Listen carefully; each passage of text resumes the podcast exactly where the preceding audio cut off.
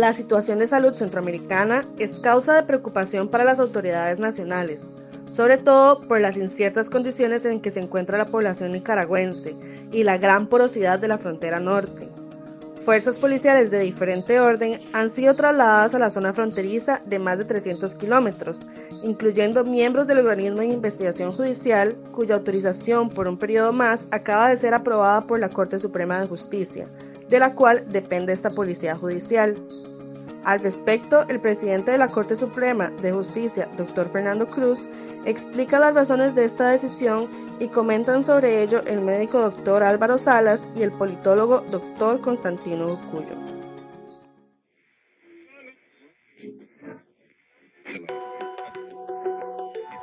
La revista es tu medio digital de opinión.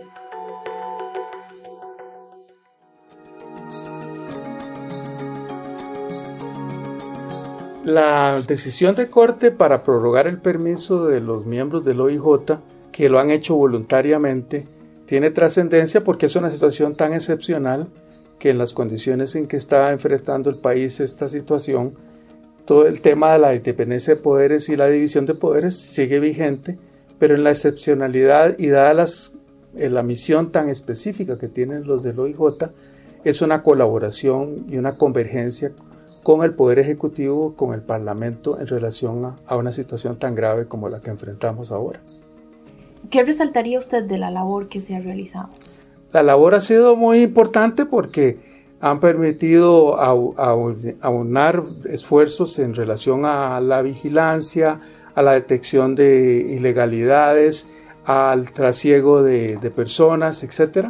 En la frontera norte especialmente, en la frontera sur un poco menos, porque en la frontera sur hay una menor porosidad que en el norte, según nos dijo ayer don Walter Espinosa.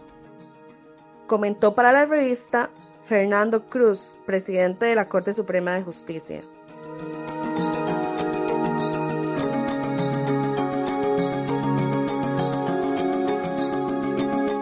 El tema de las fronteras es un tema poco conocido en nuestro medio y poco estudiado eh, que únicamente eh, sabemos de él cuando hay conflictos fronterizos.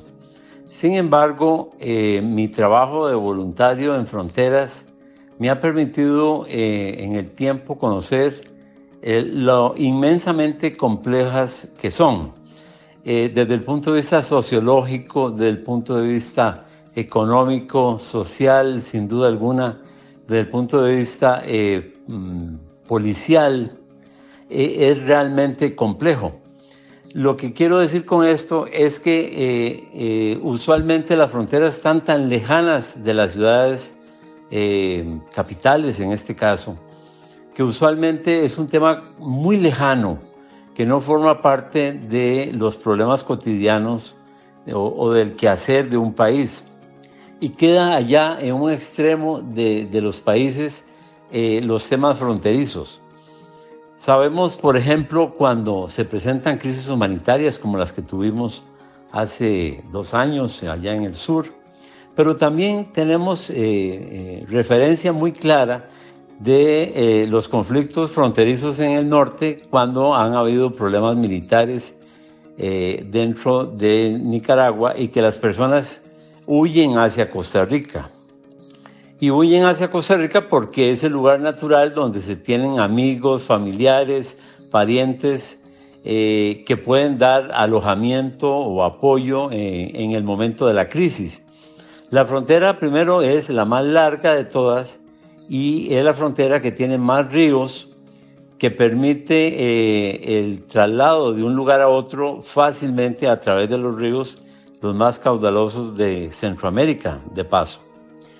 Si bien eh, se hacen esfuerzos por controlar la frontera, se hacen enormes eh, desplazamientos de, compañeros eh, policías que hacen un enorme trabajo extraordinario, es tan porosa la frontera que realmente es difícil de poder determinar que si una persona es un ciudadano de este país o del otro país.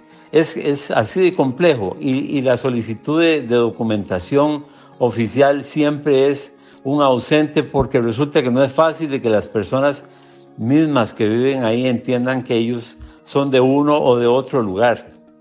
De manera que eh, a mí me preocupa muchísimo eh, la frontera norte en este caso, porque la situación pandémica en Nicaragua es, eh, por todos los medios que se puede visualizar, sumamente grave, con miles de casos, por todo lo que nos llega de informes de Nicaragua, con muchos muertos y por supuesto que las personas no se van a quedar en Nicaragua esperando simplemente a morir.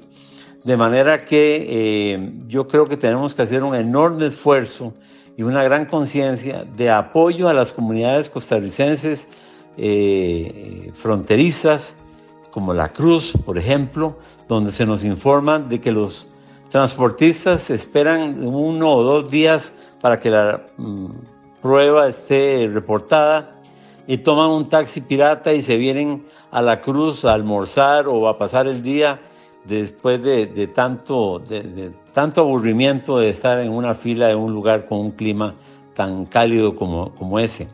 O sea, eh, hay necesidad de hacer un enorme esfuerzo por apoyar las acciones de la policía, de la OIJ y de todos los organismos policiales con el objeto de contener la posibilidad de que se puedan venir para Costa Rica personas que por su situación de salud evidentemente van a buscar eh, techo y abrigo en otro lugar donde se les dé, eh, dado que en su propio país no se les está dando.